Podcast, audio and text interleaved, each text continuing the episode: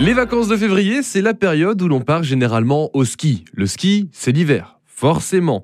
Mais le faire par tous les temps, c'est encore mieux. C'est pourquoi je vous propose de découvrir ce futur moyen de locomotion douce qui, j'en suis sûr, gagnera des milliers de cœurs. Ça s'appelle Squill.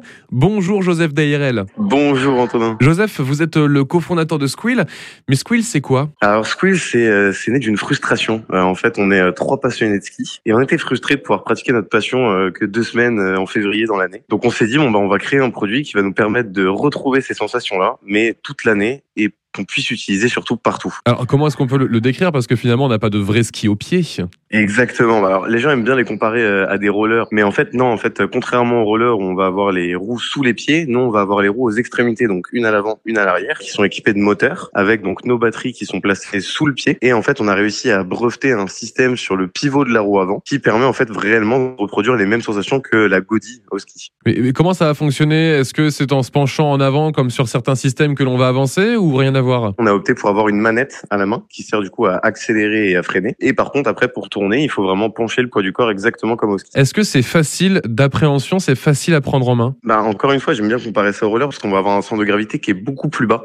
Et donc, en fait, quelqu'un qui n'a jamais fait de ski dans sa vie va prendre à peu près, je dirais, 30 minutes avant d'être vraiment en sécurité sur le produit.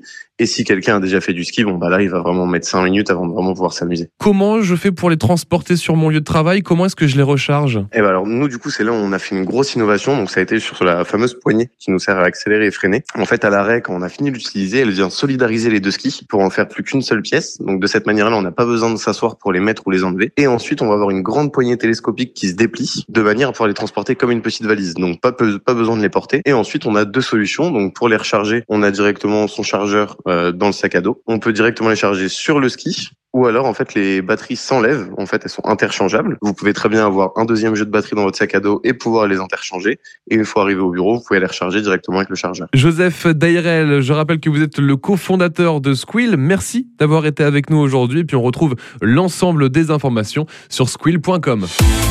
Retrouvez toutes les chroniques de Sanef 177 sur sanef177.com.